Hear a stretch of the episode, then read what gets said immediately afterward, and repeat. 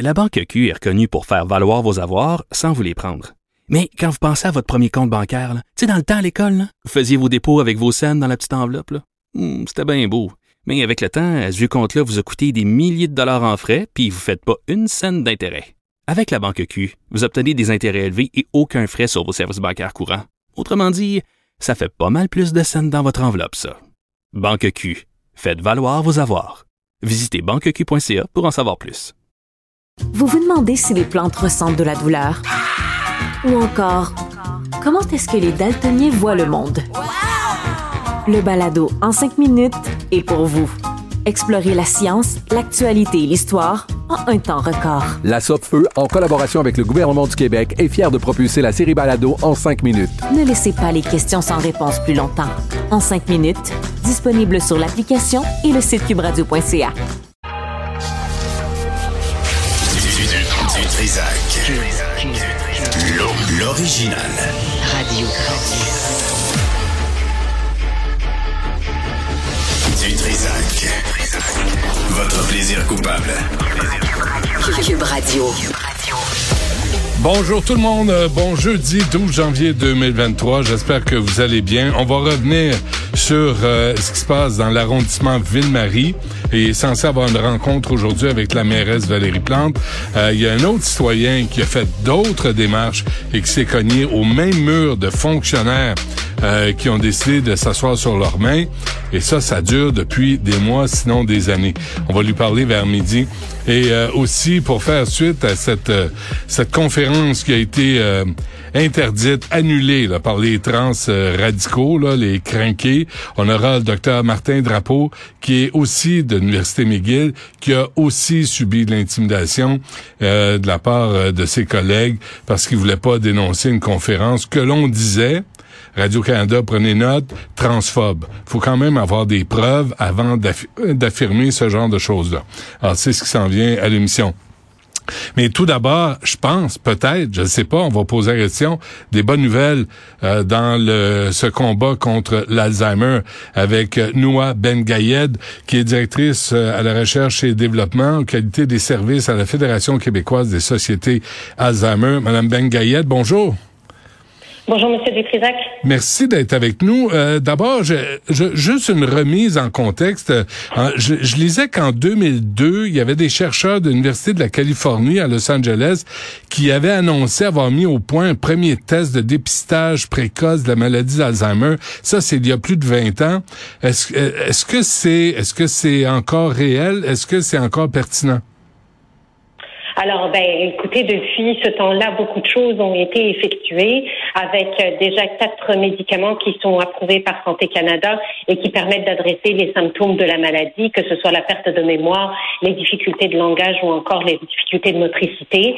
Euh, il y a également maintenant, euh, si je parle actuellement là de, de, là où on est en 2023, mhm. il y a eu une stratégie nationale au niveau du Canada, il y a eu un plan Alzheimer au niveau du Québec qui est déjà à sa phase 3. Il y a eu une prise en charge des personnes atteintes, une formation des médecins, et puis ben, maintenant, euh, il y a euh, également des tests diagnostiques qui permettent un meilleur diagnostic des personnes atteintes à des phases légères de la maladie. Et puis, ben, euh, je vais pas, je vais pas euh, m'avancer là sur votre prochaine question, mais il y a également euh, des médicaments qui sont en cours d'approbation, et des également plus de 200 essais cliniques qui sont en cours. Hmm. Donc il y a énormément de choses là qui ont euh, qui ont été faites depuis les 20 dernières années. On a une meilleure compréhension de la maladie et donc plus que jamais il y a de l'espoir pour trouver un, un, un, traitement à la maladie d'Alzheimer. Ok, vous êtes en avance sur moi surtout là, Madame Ben C'est parfait comme ça parce que moi j'avais noté une question qu'avons-nous compris de l'Alzheimer? Mais là, je me rends compte qu'il y a eu des progrès, il y a eu une réflexion puis un plan de match face à cette maladie.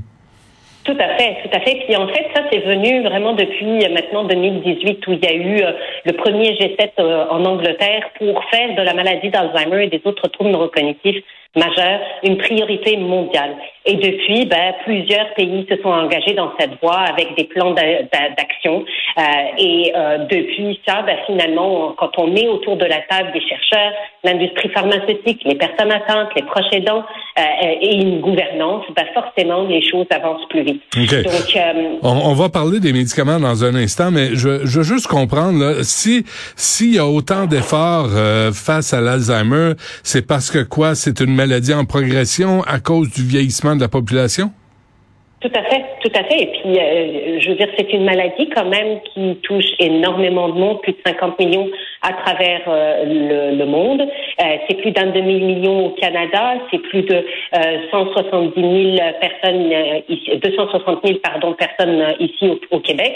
Donc, c'est une maladie malheureusement qui est certes touche des personnes âgées, mais pas que des personnes âgées. On a de plus en plus de personnes à, à, à la fin de la quarantaine début de la cinquantaine, qui sont affectés par la maladie d'Alzheimer. Ah et donc, ben, forcément, c'est une maladie non seulement qui fait peur, euh, de par l'absence d'un traitement curatif, mais également qui euh, a un coût, un coût pour notre système de santé, euh, qui affecte également les personnes proches aidantes. Donc, c'est une, c'est une, une des raisons, en tous les hmm. cas, pourquoi la maladie d'Alzheimer est devenue une priorité mondiale, alors qu'il y avait malheureusement des périodes où, où, certaines grandes compagnies pharmaceutiques avaient délaissé ce champ thérapeutique. Alors, on peut avoir, je sais pas, 48 ans, Madame ben Gayed et souffrir de l'Alzheimer?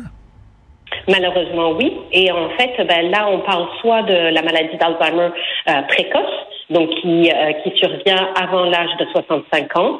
Mais il y a également en fait d'autres troubles neurocognitifs majeurs, autres que la maladie d'Alzheimer, euh, comme par exemple la dégénérescence frontotemporale, qui va toucher des personnes dans la cinquantaine, et euh, une autre forme également de la maladie d'Alzheimer qui est elle plus génétique, qui touche également les personnes à un plus jeune âge. Hmm. Donc effectivement, maintenant de plus en plus, on voit des personnes euh, qui ont moins de 65 ans, euh, qui ont la maladie d'Alzheimer. Et avant même la maladie d'Alzheimer, il y a également ce qu'on appelle le trouble neurocognitif léger. Euh, et qui va effectivement se manifester vraiment dans la cinquantaine. Donc, vous voyez qu'il y a quand même un spectre un spectre de, de, et une différence entre les personnes. J'ai besoin d'être assuré là. Tu sais, là, à un moment donné, vous savez, hein, dans un souper ou avec des amis, là, tu cherches le nom d'un gars qui a joué dans le film, tu cherches le titre du film, puis le nom de la femme qui joue avec le gars dans le film dont tu te souviens jamais du nom. Est-ce que c'est un signe, ça? Alors, vous posez une excellente question. Il faut vraiment faire la distinction entre ce qui est associé à du vieillissement normal, on perd tous la mémoire, ça fait partie du vieillissement, mais quand cette perte de mémoire ou ces difficultés de langage ou d'attention ou de jugement viennent affecter en fait notre capacité à faire les tâches de la vie au quotidien, hmm. c'est là qu'on doit se poser la question effectivement, est-ce que je devrais en parler avec mon, mon médecin et consulter? Et il y a également d'autres maladies, on l'oublie souvent, euh, qui vont amener des symptômes très similaires à la maladie d'Alzheimer. Je pense par exemple à la dépression, à la consommation de drogue ou d'alcool, également à des problèmes au niveau de la glande thyroïdienne ou des problèmes cardiaques. Donc il ne faut pas tout de suite euh, sauter sur ben, tout de suite j'ai la maladie d'Alzheimer, mais vraiment prendre le temps d'en parler avec votre médecin, de faire une évaluation cognitive et euh, ben, pour le moment ça se fait par élimination. Euh, mais tout ce que je viens de vous citer, ben, ça a des traitements qui sont efficaces. Et hmm. donc, euh, lorsque par contre le comment dire la perte de mémoire et l'impact sur la vie de la personne au quotidien est affecté, à ce moment-là, effectivement, on, on pense davantage à, la maladie d'Alzheimer. OK. Sinon, on se, on se réfère à Google, puis on fait une recherche, puis on trouve le nom des gens qu'on n'arrive pas à se souvenir. Okay. arrivons, Mme Ben à, à, ce traitement là qui est annoncé, qui on annonce sera commercialisé sous le nom de Legembi, si je me trompe pas, euh, par le FDA. Euh, qu'en est-il de ce traitement? Est-ce qu'il y a espoir? Alors effectivement, donc euh, c'est une nouvelle classe de médicaments, des anticorps monoclonaux, et qui vont cibler en fait une protéine qu'on appelle la protéine bêta-amyloïde. on en a tous dans le cerveau. sauf que dans le cas de la maladie d'Alzheimer, cette protéine en fait va s'agréger, elle va former des plaques et elle va empêcher la communication entre les neurones pour mener ultimement à leur mort. Euh, vient vraiment cibler euh, ces plaques de bêta-amyloïdes et les éliminer du cerveau. Et euh, l'Ekembi a permis en fait de montrer une amélioration du déclin cognitif par rapport au groupe placebo. Euh, il a permis également d'avoir euh, un impact aussi sur les proches aidants qui accompagnent les, les personnes. Euh, il y a eu quand même des effets secondaires qui ont été notés. D'une part, euh, des hémorragies cérébrales, euh, surtout chez les personnes en début d'injection. C'est un médicament qui va être donné en intraveineuse deux fois par mois. et donc, ben, il, y a, il y a eu ces, ces hémorragies cérébrales euh, des micro-hémorragies dans le cerveau qui ont été observées, mais c'est un effet secondaire qui est contrôlé, qui était connu euh, par euh, par les équipes et donc qui a été quand même bien maîtrisé là dans l'essai clinique. c'est également, oui. Excusez-moi, mais comment peut-on On dit que ces essais ont révélé une réduction de 27 du déclin cognitif des patients traités, mais comment peut-on évaluer ça? Alors ça, c'est des, des, analyses avec des tests, euh, des tests de cognition, et, et, ça se fait par rapport au groupe placebo qui lui ne prend pas euh, le médicament, et donc on suit les personnes sur une période de 18 mois, puis ben, à la fin on leur refait en fait les mêmes tests et, et on voit en fait leur performance à ces tests ce qui permet d'aboutir à ce chiffre de 27 Donc c'est un chiffre qui est euh, statistiquement significatif et d'ailleurs la FDA a demandé à ce qu'il y ait davantage de données pour voir est-ce que ce déclin cognitif est associé à une, amélioration clinique euh, des personnes qui n'est pas toujours euh, nécessairement le cas lorsqu'on se base uniquement sur des chiffres. Hmm. Il faut voir effectivement s'il y a une amélioration de, euh, de la vie de la personne, euh, également la disparition des plaques bêta-amyloïdes au niveau du cerveau. Donc, il y a eu une approbation accélérée par la FDA, mais plus de données sont nécessaires. Mais je vous dis, c'est vraiment une, une avancée majeure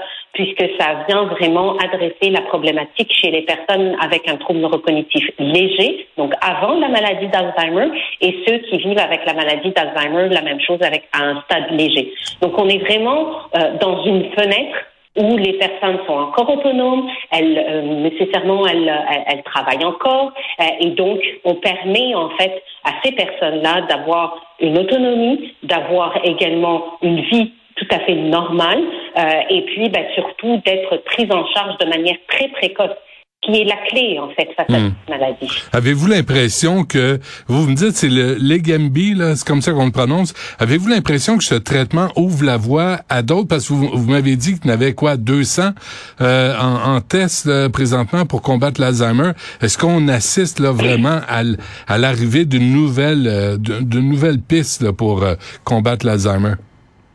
Alors, les, les 200 essais cliniques, en fait, adressent différentes problématiques au niveau de la maladie d'Alzheimer, différents mécanismes d'action, différentes causes également de la maladie.